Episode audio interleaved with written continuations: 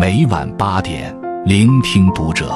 各位听友们，读者原创专栏现已全新上线，关注读者首页即可收听。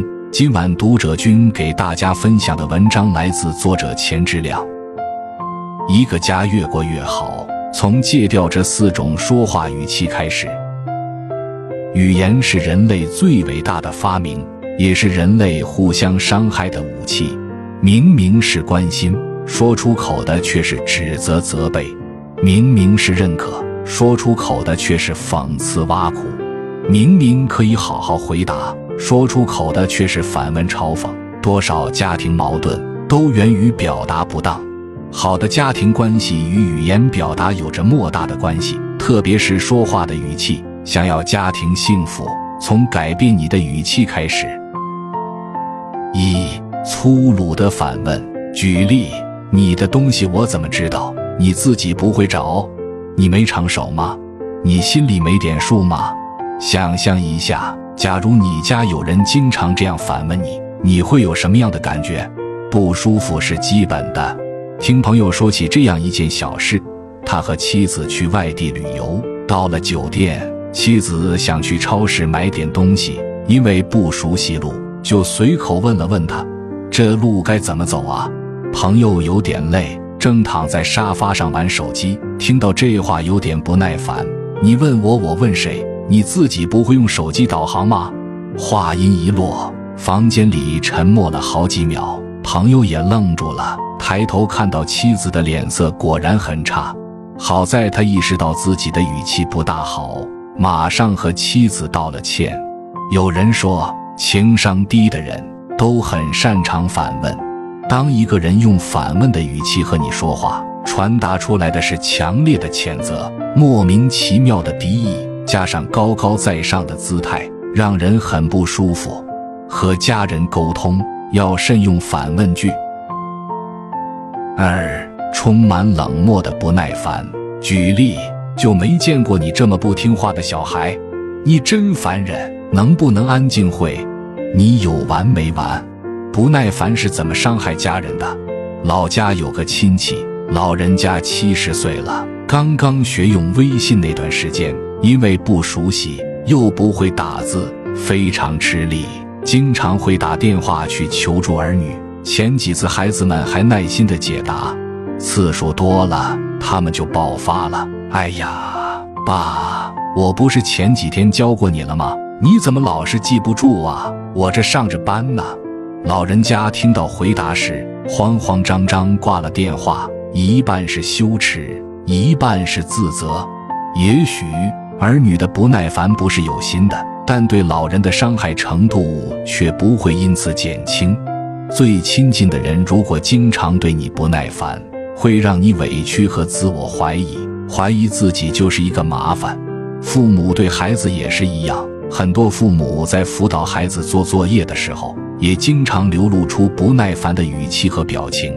当感觉到父母不耐烦时，孩子的感觉可能是这几种：自责，爸妈觉得我烦，他们是嫌弃我吗？委屈，我只是一道题不会做就挨骂了。自我否定，我可能真的很笨吧。以上所有的感觉夹杂在一起，就变成了手足无措。口是伤人斧，言是割舌刀。相比直接开骂，不耐烦的语气带来的伤害是隐性的，不易被察觉的，不知不觉中拉开了你和孩子之间的距离。三豆腐心，刀子嘴。举例：穿这么少，冻死你活该。没长眼睛吗？不看着点车。你就坐吧，生病了不要找我。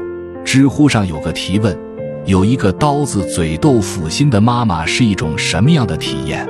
有一个回答令人印象深刻：我不相信有一张刀子嘴的人会有一颗豆腐心，就算有，那也是硬邦邦的冰冻豆腐，可以砸死人的那种。电影《新喜剧之王》里，女主人公如梦常年跑龙套，一直不被父亲认可。父亲骂他烂泥扶不上墙，把他的行李扔到楼下，让他永远都不要回来。女儿失落的离开家，走了没几天，父亲又偷偷来片场看有没有人欺负女儿，生怕女儿挨饿受委屈。后来，如梦成了名演员，而父亲在台下默默掉眼泪。父母的恶言恶语，往往是不会表达爱意、不会说话的表现。很多人常常把刀子嘴、豆腐心挂在嘴边，总觉得说再难听、再狠的话都没有关系。可事实是，对方根本看不到你的豆腐心，只看得到实实在在的伤害。比如孩子穿少了，你明明是担心，却在表达中带着强烈的攻击：“你就做吧，冻死算了，我不会管你。”几句狠话下来，家人哪里看得到你的关心？最后，孩子不愿向你敞开自己，亲子关系也变差了。别再用豆腐心去合理化你的刀子嘴，刀子就是刀子，带给孩子的只有伤害。四、讽刺和否定。举例：没见过你这么笨的人，你真的没用，早知道就不生你了。之前发生过这样一件新闻，有个零零后的男孩子。爬上三十三楼想要跳楼，起因是当天家里买了一台冰箱，送货员送货到家里时出了点差错，孩子打电话问妈妈，因为信号不好，说的和听的都不太清楚。妈妈一急眼，气得骂了一句：“你咋这么笨呢？死了得了！”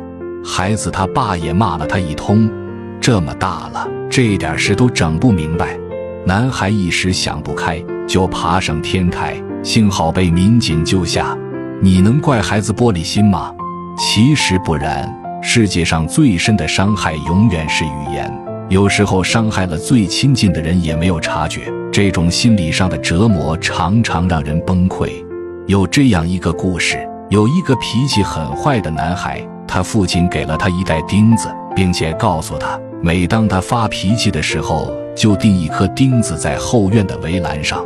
男孩照做了。第一天，他钉下了三十七颗钉子，但慢慢的，每天钉下的数量越来越少。他发现控制自己的脾气要比钉下那些钉子容易。他告诉父亲这件事情，父亲又说：“现在开始，每当他能控制自己脾气的时候，就拔出一颗钉子。”一天天过去了，最后，男孩告诉他的父亲，他终于把所有钉子给拔出来了。父亲说：“儿子，你做的很好，但是你看看那些围栏上的洞，永远不能恢复到从前的样子。你生气时说的难听的话，就像这些钉子一样，会留下疤痕。当我们对家人口出恶言的时候，就是把钉子钉进了别人的心中，而且这样的伤害是永远无法弥补的。”林语堂说：“说话是一件不容易的事。”我们天天都在说话，并且不见得我们是会说话的。我们说了一辈子的话，试问有几句话是说的特别好的？孩子在一岁不到就学习说话，可从说话到好好说话，却需要很长的时间探索学习。作为父母，我们很有必要温和的、理性的和身边人沟通，既是给孩子示范好好说话的重要性，也是让家庭幸福的关键。关注读者，感恩遇见。